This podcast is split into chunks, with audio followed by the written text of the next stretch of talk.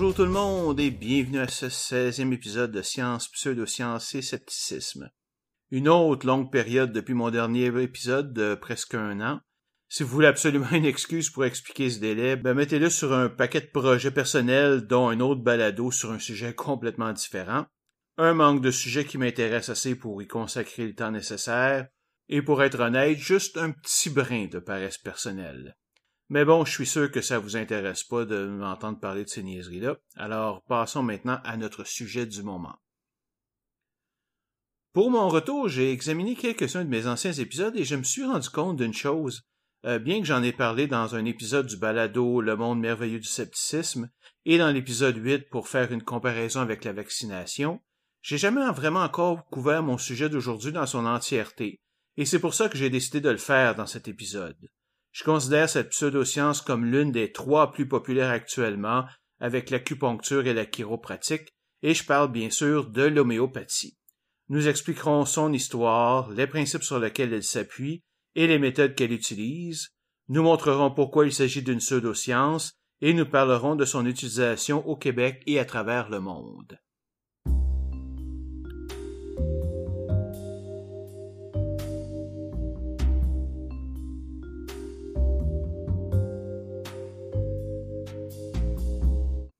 L'homéopathie a été créée par un médecin allemand du nom de Samuel Hahnemann en 1796 et est apparue formellement en 1807 dans un livre intitulé Organon der Heilkunst. Excusez-moi mon, euh, mon accent, là, je ne sais pas tellement parler allemand. Et traduit en français en 1832 sous le titre Exposition de la doctrine médicale homéopathique ou Organon de l'art de guérir. Curieusement, la raison d'Hahnemann pour développer l'homéopathie était noble il était simplement dégoûté des méthodes barbares utilisées par la médecine dans le temps, basées sur les saignées, les purges et l'administration de substances complexes pour guérir les humeurs. Suite à son effort de traduction d'un volume du docteur écossais William Cullen, il a consommé un remède indiqué contre le paludisme et a constaté qu'il causait les mêmes symptômes que la maladie. Ceci l'a amené à se convaincre progressivement du concept de soigner par le même, que nous verrons plus loin. Comme cela se passait en même temps que le développement des premiers vaccins, la ressemblance entre l'homéopathie et la vaccination, qui n'est que très superficielle comme on l'a vu à l'épisode 8, a aidé à son acceptation initiale. Ironiquement, des recherches subséquentes ont montré que la raison pour laquelle la substance d'Hahnemann fonctionnait est qu'elle contenait de la quinine, qui est un vrai médicament efficace contre le paludisme. Le fait que les symptômes étaient identiques n'avait rien à voir là-dedans. Suivant sa découverte, Hahnemann a passé plusieurs années à classer et catégoriser les effets de plusieurs substances sur des patients, notant les symptômes et les connectant à des maladies qui avaient les mêmes. C'est également à ce moment qu'il s'est mis à croire que d'administrer des doses importantes de médicaments ne faisait qu'empirer la maladie, ce qui n'est peut-être pas nécessairement faux. Il a donc décidé de diluer la solution jusqu'à ce que les symptômes disparaissent complètement, tout en inventant une méthode pour que les propriétés curatives, elles, demeurent. C'est ce qu'on appelle la dynamisation et nous y reviendrons également plus tard. Dans son livre, Hahnemann introduit le concept de miasme comme un principe infectieux qui est la cause des maladies chroniques. Il n'y avait que trois miasmes, selon lui, la démangeaison, la syphilis et la psychosis, une inflammation de la cavité où le poil prend naissance. Toutes les autres maladies ne sont que des symptômes de ces miasmes, incluant le cancer, la tuberculose ou l'épilepsie.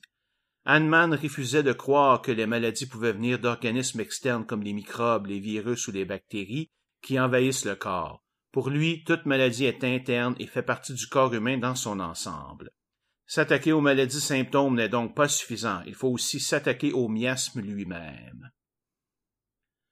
Non seulement le concept de miasme ne fait aucun sens aujourd'hui avec nos connaissances de l'anatomie humaine, mais il est très controversé même parmi les homéopathes. Plusieurs autres miasmes ont été ajoutés par la suite pour essayer d'offrir une meilleure explication, mais d'autres contestent l'idée même de leur existence. La réalité est que Hahnemann a probablement inventé ce concept pour expliquer les cas où l'homéopathie n'a pas fonctionné, c'est-à-dire la plupart du temps. L'homéopathie a été particulièrement populaire pendant le XIXe siècle pour la simple raison que la médecine était tellement dangereuse que de ne rien faire donnait souvent de meilleurs résultats que de faire un traitement. Pendant certaines épidémies, le taux de mortalité des hôpitaux pratiquant l'homéopathie était moins élevé que celui des hôpitaux typiques, car les traitements assistants causaient beaucoup de dommages tout en étant complètement ineffectifs contre ces maladies. Bien qu'Henneman soit condamné pour pratique illégale de la médecine en 1820, ses disciples continuent à la pratiquer. La Société homéopathique lyonnaise est fondée en France en 1830 et conduira au développement de l'homéopathie en France. Au Québec, la Montreal Homeopathic Association est incorporée en 1865 et le Montreal Homeopathic Hospital en 1894. Jusqu'au milieu du 19e siècle, l'homéopathie n'avait pas vraiment de critique. Cette situation commence à changer à ce moment-là avec l'abandon des pratiques de la saignée et le développement de la médecine scientifique moderne. Plusieurs docteurs commencent à la critiquer ouvertement, autant au Royaume-Uni qu'en France et aux États-Unis, prétendant que l'idée de la dilution extrême est ridicule et ne fonctionne pas. Sa popularité diminue sensiblement au début du XXe siècle. Mais, comme toute bonne pseudoscience, l'homéopathie refuse de mourir et trouve un renouveau de popularité avec le mouvement du Nouvel Âge dans les années 70. Depuis ce temps, elle demeure populaire avec la folie actuelle des aliments naturels et profite d'un traitement de faveur aux États-Unis et au Royaume-Uni à cause de l'argent qu'elle rapporte. Bien qu'absente du Québec depuis plusieurs années, elle revient en force dans les années 80 pour aboutir à la création du syndicat professionnel des homéopathes du Québec, qui fête donc ses 30 ans cette année. Mais ça, on y reviendra un peu plus tard encore.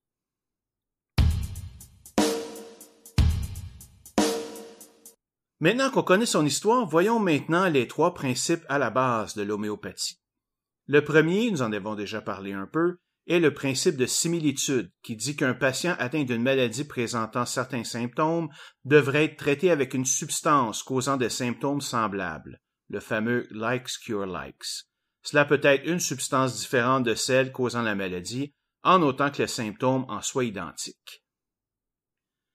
Le deuxième principe est celui de l'individualisation, qui dit qu'il n'y a pas de traitement homéopathique universel et que le traitement doit être adapté à chaque personne en fonction de tous les symptômes qu'elle ressent, et non pas juste ceux de la maladie à traiter. Cela veut dire que différents produits homéopathiques peuvent être donnés à des patients différents pour traiter la même maladie, ou le même médicament avoir des effets différents sur différents patients. Finalement, le troisième principe est celui d'infinitésimalité et dynamisation, qui dit qu'il faut diluer le remède de façon massive pour éliminer ses effets indésirables. Après tout, il s'agit ici de substances potentiellement dangereuses. Mais pour qu'il garde ses effets guérisseurs, on doit dynamiser la substance à chaque étape de la dilution pour qu'elle garde ses propriétés. Et en quoi consiste cette dynamisation? Eh bien, simplement, c'est une série de secousses énergiques faites à la main ou à la machine que l'on fait à chaque étape du processus de dilution.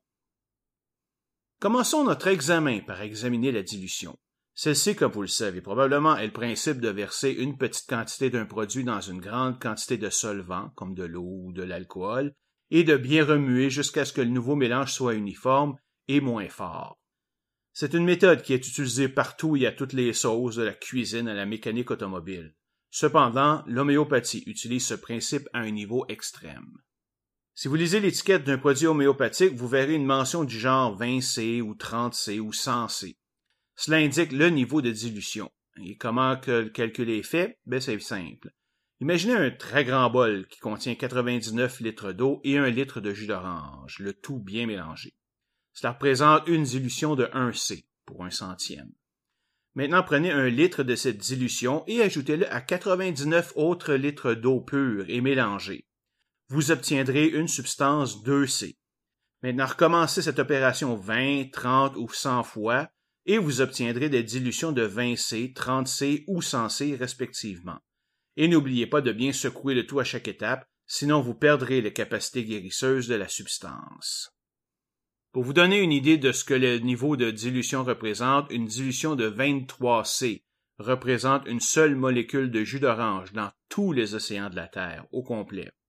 À 40C, on parle d'une molécule de jus dans tout l'univers et certaines substances vont jusqu'à 300 C. De façon pratique, cela veut dire que dans toute dose homéopathique, il n'y a effectivement aucune molécule de la substance active. Il existe également une autre mesure qu'on appelle X au lieu de C. Et si vous vous souvenez bien de vos chiffres romains, vous aurez compris qu'il s'agit d'une dilution d'un pour dix au lieu d'un pour cent. Elle est rarement utilisée, mais je la mentionne pareil parce qu'elle sera importante un peu plus loin. Mais pourquoi aller à ce niveau ridicule de dilution? Parce que selon Hahnemann, plus le remède est dilué, plus il est puissant. Techniquement, on pourrait donc continuer à diluer le remède à l'infini pour qu'il soit de plus en plus puissant. Mais Hahnemann reconnaît lui-même qu'il faut bien arrêter quelque part. Pour lui, 300C, c'est généralement suffisant. Malheureusement, ces trois principes sont bien beaux, mais ils ont un problème majeur. Il n'existe aucun mécanisme qui pourrait expliquer leur fonctionnement. Hahnemann lui-même n'a jamais tenté de les trouver. Il s'est contenté de les énoncer après quelques années d'observation et s'en remet au surnaturel pour expliquer leur fonctionnement. Vous conviendrez que ça ne fait pas très sérieux dans le monde scientifique. Mais ça ne veut pas dire qu'il n'y a personne qui ait tenté de trouver de mécanismes aux principes de dilution et de dynamisation. En 1988, un chercheur français reconnu du nom de Jacques Benveniste, sous contrat avec la firme homéopathique Boiron, publie un article dans Nature dans lequel il prétend que les globules blancs du sang, responsables de notre système immunitaire, réagissent à un anticorps qui a subi une dilution assez grande pour qu'il ne reste plus aucune cellule active. Il en conclut donc que l'eau avait conservé les propriétés de l'anticorps et faisait réagir les globules blancs. Le principe de la mémoire de l'eau est né. Bien que l'article ait été publié avec un avertissement disant que cela avait été fait par simple ouverture d'esprit et qu'il contenait des résultats controversés, la presse s'est emparée de cette nouvelle et certains journaux en ont fait leur une. La réaction de la communauté scientifique a été rapide, citant des problèmes de protocole et de conditions d'exécution de l'expérience, et aussi de conflits d'intérêts puisque Benveniste travaillait pour Boiron. De plus, les tests utilisés par Benveniste avaient déjà été critiqués pour être non fiables pour d'autres expériences. Une équipe tente en 1993 de reproduire l'expérience, mais sans succès. Benveniste conteste évidemment le résultat. Étrangement, une autre étude menée par le docteur Madeleine Ennis en 2001 semble corroborer les propos de Benveniste mais lorsqu'ils sont soumis à un test de la James Randi Educational Foundation pour gagner un million de dollars sur la BBC, Benveniste et elle sont incapables de reproduire les résultats. Benveniste est par la suite tombé dans l'oubli et ses hypothèses subséquentes ne l'ont certainement pas aidé. Il tente de démontrer en 1992 que l'empreinte électromagnétique d'une substance, ne vous cassez pas la tête, ça ne veut pas dire grand-chose, peut être transmise par un circuit électronique. En 1996, il soutient même avoir transmis cette empreinte par l'Internet, de Clamart en France à Chicago.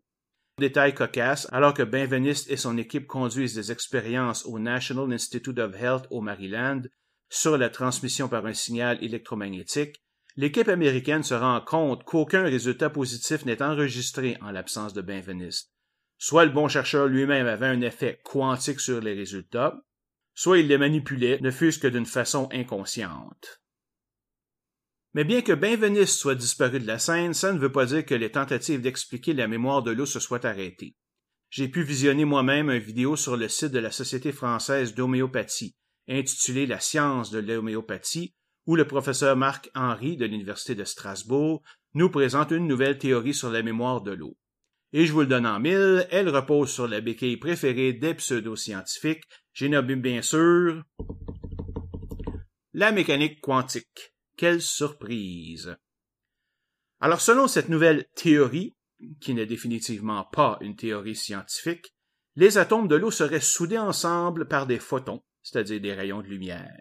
Ces photons seraient capables de contenir de l'information via leur densité et leur fréquence, et garderaient ainsi les propriétés de la solution. Celles-ci vont être conservées à travers toutes les dilutions. Finalement, lorsque la dilution est consommée par le patient, la résonance de l'eau de son corps va entrer en communion, si on peut dire, avec la résonance de la solution diluée, ce qui permettrait de transmettre l'information sur les propriétés de la solution de l'eau à nos cellules, avec tous ses effets bénéfiques. Vous avez tout compris? Si oui, ben vous êtes meilleur que moi, car cette explication est complètement farfelue. Je suis pas un expert en mécanique quantique, loin de là, là mais j'ai quand même une certaine connaissance de base. Il est vrai que la lumière peut contenir de l'information, mais qu'est-ce qui me dit qu'il s'agit de la propriété de la substance? Comment cette propriété-là se transmet-elle à l'eau et à ses photons? Aucun mécanisme n'est présenté. Et j'aimerais qu'on m'explique aussi pourquoi et par quel processus on peut rendre la résonance, peu importe ce que ça veut dire, de l'eau d'un corps et d'une solution diluée en communion. Et en quoi et comment cela provoquerait-il un transfert de l'information sur la propriété de la substance vers les cellules? Et pourquoi celle-ci réagirait-elle d'une quelconque manière à cette information? J'ai beau envoyer toutes les ondes électromagnétiques que je veux à mon estomac, ça ne le fera pas magiquement brûler les calories. Mais juste pour être sûr, j'ai fait écouter ce documentaire à mon ami qui est professeur de physique au cégep de Bois de Boulogne. Non seulement il est d'accord avec mes commentaires, mais rajoute les faits suivants. Premièrement, l'idée qu'il y aurait un photon dans les molécules d'eau est ridicule. Un photon est une particule de lumière, et si chaque molécule d'eau avait son photon, ça ferait en sorte que l'eau soit lumineuse, ce qui n'est évidemment pas le cas. Et même si la lumière serait dans un spectre invisible à l'œil nu, comme l'infrarouge ou l'ultraviolet, on serait facilement capable de les détecter. Évidemment, il n'en est rien. Deuxièmement, contrairement à ce qui est présenté, ce sont les liens chimiques comme les liaisons covalentes, où deux atomes mettent certains de leurs électrons en commun, et les liaisons ioniques, où les électrons sont échangés entre les atomes, qui font que les atomes restent ensemble. Les photons n'ont rien à voir là-dedans. Tout au plus, comme ils sont de l'énergie, ils peuvent contribuer à produire de la chaleur et exciter les molécules, ce qui en fait aurait plutôt tendance à les briser car elles entrent en collision plus fréquemment. Encore une fois, tout ce dont on a à faire ici est un paquet de mots savants, de suppositions et d'hypothèses farfelues présentées comme des faits scientifiques. Et sans aucune preuve, évidemment. Non, non, vous devez nous croire sur parole, hein. Nous sommes des docteurs, après tout.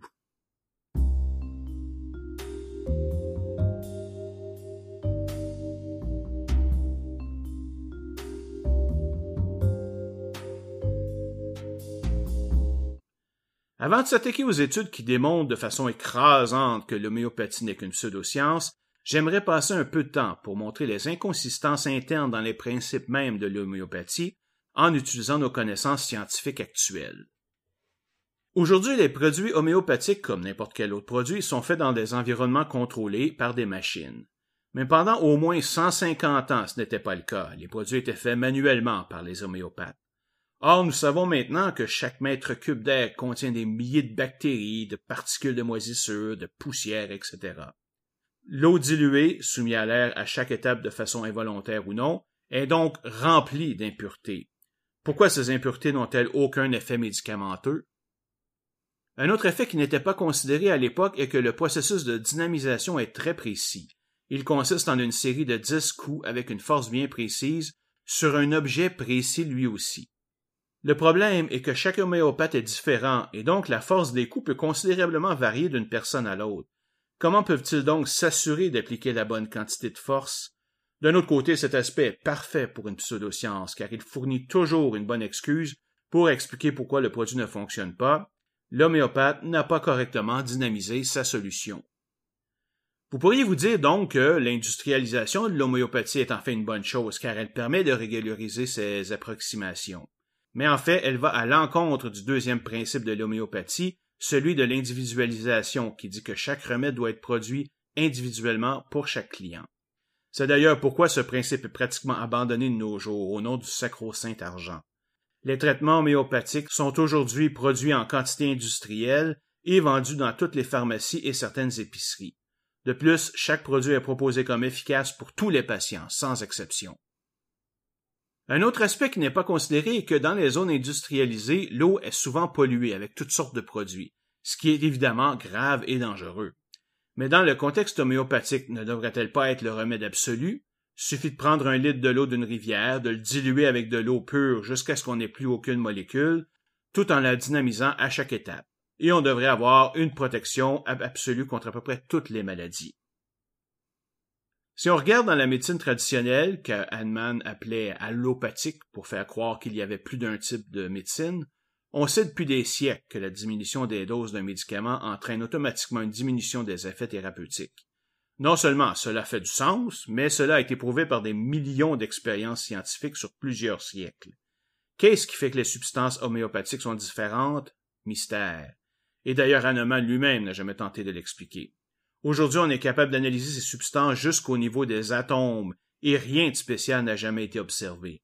On peut aussi se poser la même question sur le principe de similitude, qui n'a jamais été observé sur des solutions non homéopathiques. Qu'est-ce qu'il fait qu'il s'applique sur certaines substances et pas sur d'autres? Mystère. Même chose avec les effets de la dynamisation. Quand on n'avait aucun moyen de faire des analyses poussées, il était facile de faire un paquet de suppositions sur les solutions homéopathiques et elles étaient souvent aussi bonnes que les autres. Aujourd'hui, on peut examiner au niveau moléculaire et atomique l'effet de la fameuse dynamisation. Et comme vous en entendez probablement, à part de fournir une bonne homogénéisation de la solution, autrement dit de la mélanger de façon uniforme, la dynamisation ne change absolument rien à ses propriétés. On a beaucoup parlé de la dilution dans l'eau, mais aujourd'hui la méthode préférée de distribution est par l'utilisation de capsules de sucre. Et là s'introduit un autre intermédiaire, car après que l'eau a été diluée, il faut maintenant transférer ses propriétés thérapeutiques aux capsules de sucre. Et lorsque celles-ci sont avalées, il faut que lors de la dissolution dans l'estomac du patient, leurs supposées propriétés soient transmises au corps. Deux autres mécanismes qui n'ont jamais été expliqués, les homéopathes assument simplement qu'ils fonctionnent. Un des avantages évoqués en support à l'homéopathie est son absence presque complète d'effets secondaires. On se demande pourquoi, hein? Ce n'est certainement pas parce qu'il s'agit simplement d'eau et de sucre, non, monsieur. Mais en fait, même cette affirmation n'est pas vraie, car bien que le principe homéopathique ne comporte pas lui-même aucun danger, sauf peut-être si vous êtes diabétique, les producteurs de solutions, eux, ne sont pas nécessairement les plus méticuleux, surtout que leurs produits ne sont pas contrôlés comme le seraient de vrais médicaments. Le résultat est qu'il arrive de temps en temps qu'ils soient contaminés par des micro-organismes. Complétez le tout par le fait que ceux qui prennent ces produits sont souvent malades, et vous avez des risques qui pourraient être graves et qui pourraient aller jusqu'à la mort. Un deuxième problème survient lorsqu'il y a une erreur dans la dilution. N'oubliez pas que l'élément actif de départ est souvent un produit toxique qui est dilué jusqu'à disparaître. Mais qu'est-ce qui arrive si un produit n'est dilué par erreur qu'une seule fois au lieu de trente, comme il est supposé l'être? Un premier exemple est le cas du Zicam Cold Remedy qui a fait face à plus de 340 poursuites pour avoir causé la perte de l'odorat chez certains de ses utilisateurs. Le produit contenait deux types de zinc, un produit qui détruit le sens de l'odorat chez les animaux de laboratoire. À peine dilué à 1x, ce qui représente donc 10% de la solution, ce qui est énorme. Le produit était sous forme de pompe qu'on se mettait dans la narine et qu'on se shootait dans le haut du nez. En 2012, après plus de 400 rapports de problèmes sur un produit homéopathique de la compagnie Island et supposé aider à la croissance des dents chez les enfants, la Food and Drug Administration américaine a émis une recommandation contre son utilisation. La raison est que celui-ci contenait des concentrations très variables de belladone, un poison très puissant. Deux autres compagnies offrant le même produit ont décidé de faire un rappel volontaire. Une revue de littérature publiée en 2012 dénombre plus de 1159 personnes ayant démontré des problèmes de santé causés par les médicaments homéopathiques, dont quatre morts. Les effets les plus courants sont les réactions allergiques et les intoxications alimentaires. La substance la plus souvent détectée est le sumac grimpant, que l'on connaît ici sous le nom d'herbe. Finalement, n'oublions pas les cas où des patients peuvent décider d'abandonner leurs médicaments pour prendre uniquement des remèdes homéopathiques et ainsi empirer leur situation. Par exemple, en 2009, un couple d'homéopathes, Thomas et Manju Sam, ont été condamnés pour homicide involontaire suite à la mort de leur fillette de 9 ans. Celle-ci souffrait d'une infection sévère causée par son eczéma et ses parents ont décidé de la traiter uniquement avec des produits homéopathiques. Et ce n'est pas le seul cas. Le seul point positif dans tout ça est que la pratique d'abandonner les vrais traitements est aujourd'hui fortement déconseillée par les sociétés d'homéopathie. Mais on peut s'en douter, ce n'est pas tous les homéopathes qui en font partie et donc tiennent compte de ces avertissements.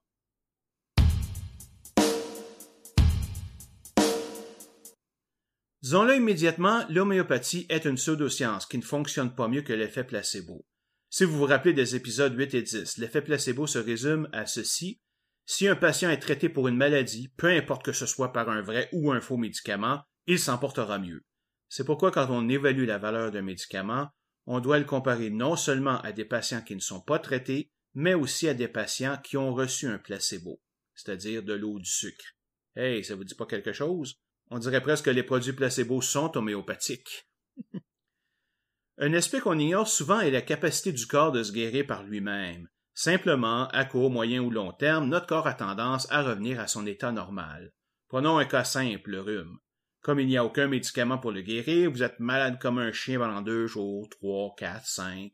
tanné, vous décidez d'essayer ce produit homéopathique contre le rhume. Miracle, déjà au sixième jour, le rhume est beaucoup moins fort. Au septième jour, il disparaît. Le produit fonctionne donc.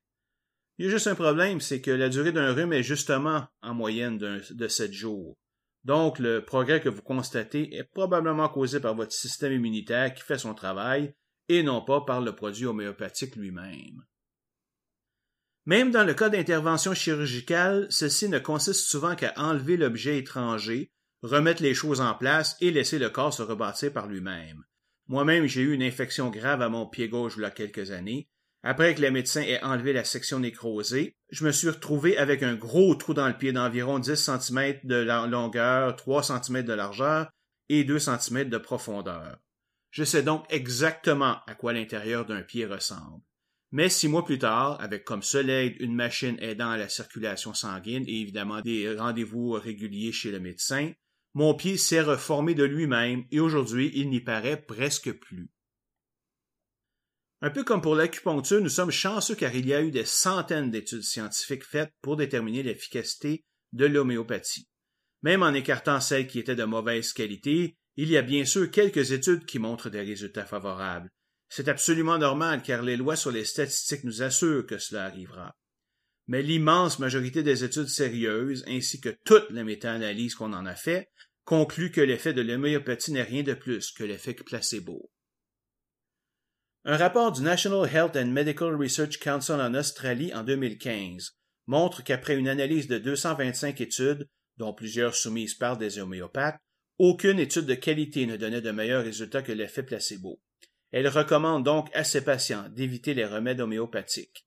Plusieurs autres organismes dont le National Health Service britannique, l'American Medical Association et l'Organisation mondiale de la santé ont tous conclu que l'homéopathie ne donne pas de meilleurs résultats qu'un placebo.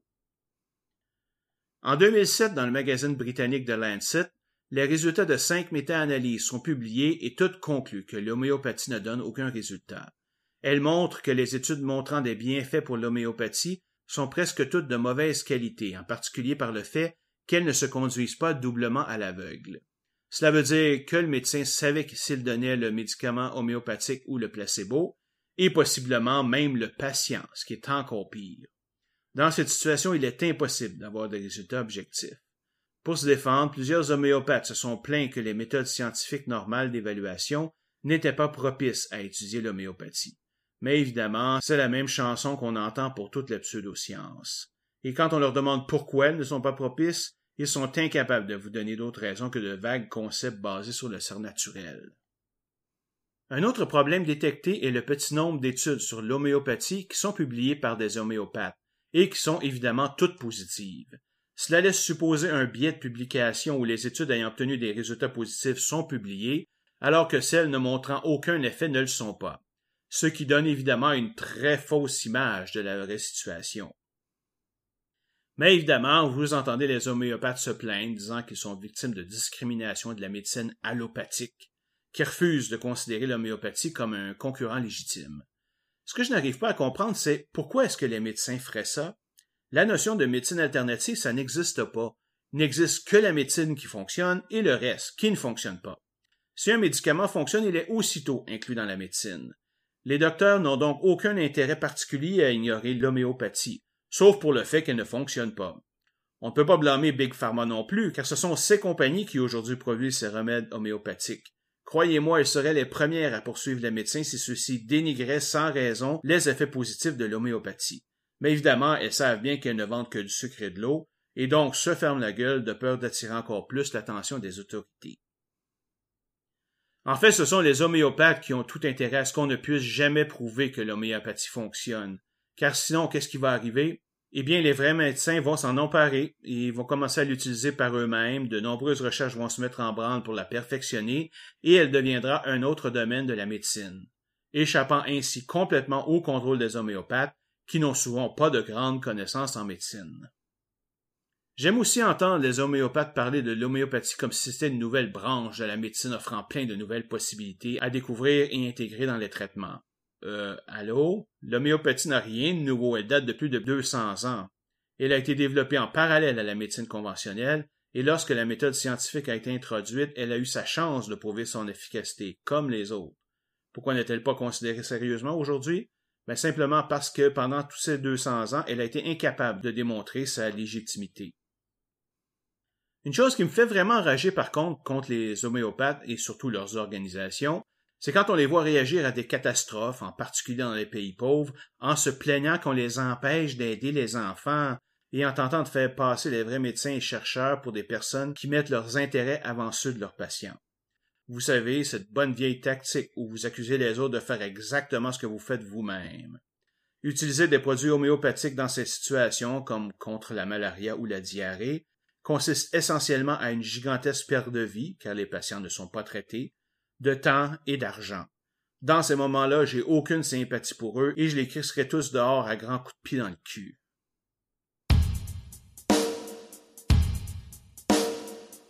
Détail amusant, bien que l'homéopathie soit pratiquée dans plus de 80 pays, il y en a seulement deux dans le monde qui couvrent les produits homéopathiques dans leur programme d'assurance maladie publique, la Suisse et la France. Je dois avouer que j'ai été surpris quand j'ai découvert ça. Mais bon, au Québec, on a un des taux de vaccination les plus bas des pays industrialisés, alors on n'est peut-être pas trop placé pour parler. N'empêche, on peut se demander pourquoi. Est-ce que c'est parce qu'ils ont réussi à prouver son efficacité? Hmm, pas vraiment. En fait, la position de la Suisse vient essentiellement à la décision d'ignorer la science et d'aller avec la volonté populaire. Par contre, seuls les médicaments ordonnés par des médecins certifiés sont remboursés. En France, certains médicaments sont remboursés à 30% par la sécurité sociale, et ce parce qu'on ne peut prouver les bienfaits de l'homéopathie. Ce qui semble quand même un peu contradictoire, non? Plus de 20 000 médecins prescrivent des médicaments homéopathiques à plus d'un million de patients français. Cela représente une valeur totale de plus de 127 millions d'euros. Bien sûr, ce n'est qu'une petite partie de la dépense totale de remboursement des médicaments qui atteignent les 20 milliards d'euros, mais n'empêche qu'on pourrait faire bien d'autres choses avec cet argent-là. Mais heureusement, la situation va bientôt changer au moment même où j'écris ces lignes. Voilà plusieurs mois, la Haute Autorité de la Santé a entrepris une enquête pour déterminer si l'homéopathie est efficace ou non, et le ministère de la Santé s'est engagé à suivre ses recommandations. Eh bien, le HAS vient juste de publier ses résultats, qui montrent évidemment que l'homéopathie ne fonctionne pas. Et le ministère de la Santé a confirmé qu'il va tenir sa parole. Le remboursement de 30% va diminuer de moitié en 2020 et disparaître en 2021. Évidemment, Boiron, la plus grande compagnie homéopathique au monde, s'est empressé de protester, disant qu'on privait les Français de traitement et qu'on allait les forcer, faites bien attention, à prendre des antibiotiques, des anti-inflammatoires, des psychotropes, etc. Et oui, Boiron se plaint qu'on va forcer les Français à prendre des vrais médicaments dont ils ont besoin. C'est bon, hein? Un autre argument avancé que cela va mettre en péril 1300 des 2500 emplois reliés à l'homéopathie. So what? Les 127 millions d'euros économisés pourront créer autant, sinon plus d'emplois dans des domaines plus utiles. Je vois pas le problème avec ça, moi. Vous avez probablement remarqué que dans plusieurs cas, on parle de vrais docteurs qui semblent croire à l'homéopathie. Ça peut sembler bizarre, mais en réalité, ce n'est pas le cas. Dites-vous bien une chose, et je ne dis pas ça pour les insulter d'aucune façon, mais les médecins praticiens, qu'ils soient des généralistes ou des spécialistes, ne sont pas des scientifiques. Donc oui, ils sont plus susceptibles de se faire prendre par les pseudosciences que les médecins chercheurs. Le rapport entre les deux est un peu comme entre un ingénieur et un physiciste, par exemple. Il y a plein d'ingénieurs qui croient dur comme fer à plein de pseudosciences, surtout du côté de Silicon Valley. Ce n'est pas pour rien que la mode de l'eau crue vient de là. Et le plus dangereux est que ces gens généralement très intelligents se croient immunisés contre les fausses croyances parce qu'ils sont intelligents, alors que ce n'est absolument pas le cas. L'esprit critique n'a pas grand-chose à voir avec l'intelligence, n'est pas nécessairement quelque chose qui vient intuitivement. Moi-même, je croyais à plein de phénomènes intéressants quand j'étais jeune, comme les maisons hantées, les ovnis, le triangle des Bermudes et le monstre du Loch Ness. Ce n'est que quand j'ai réalisé que les vivres peuvent mentir comme les autres que j'ai commencé à ne plus croire tout ce que je lisais.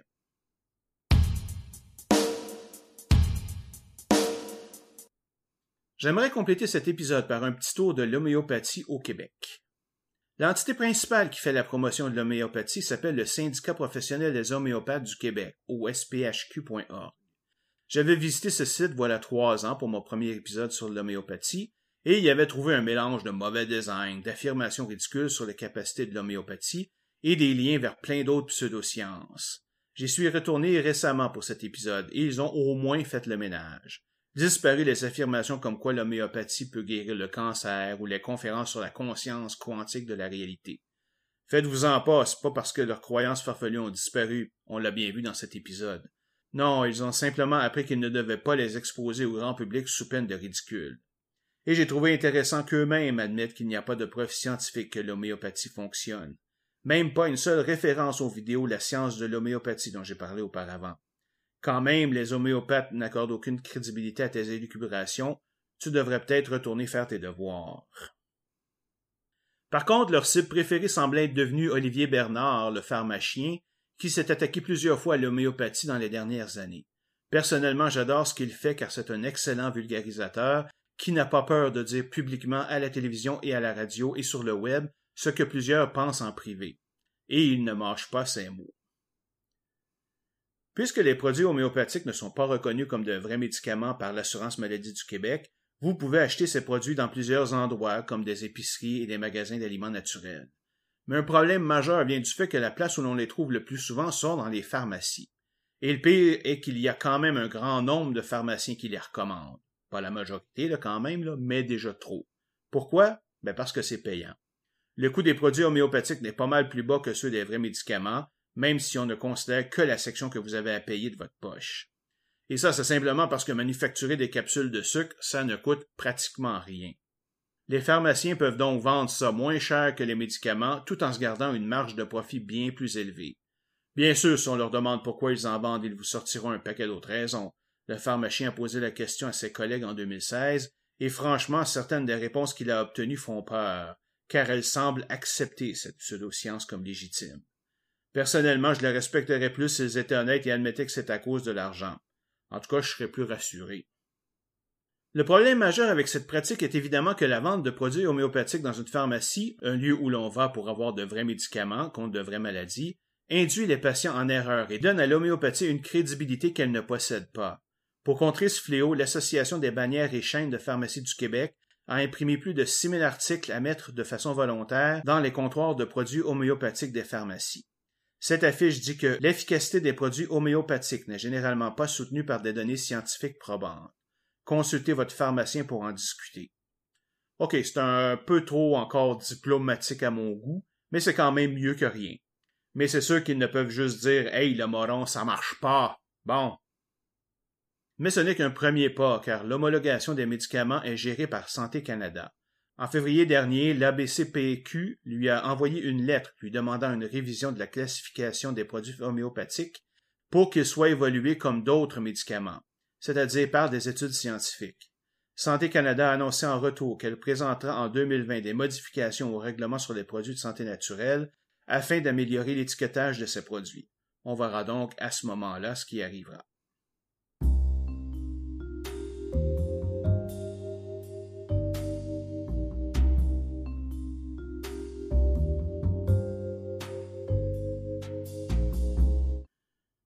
C'est maintenant tout pour cet épisode et j'espère que vous avez passé un bon moment avec moi.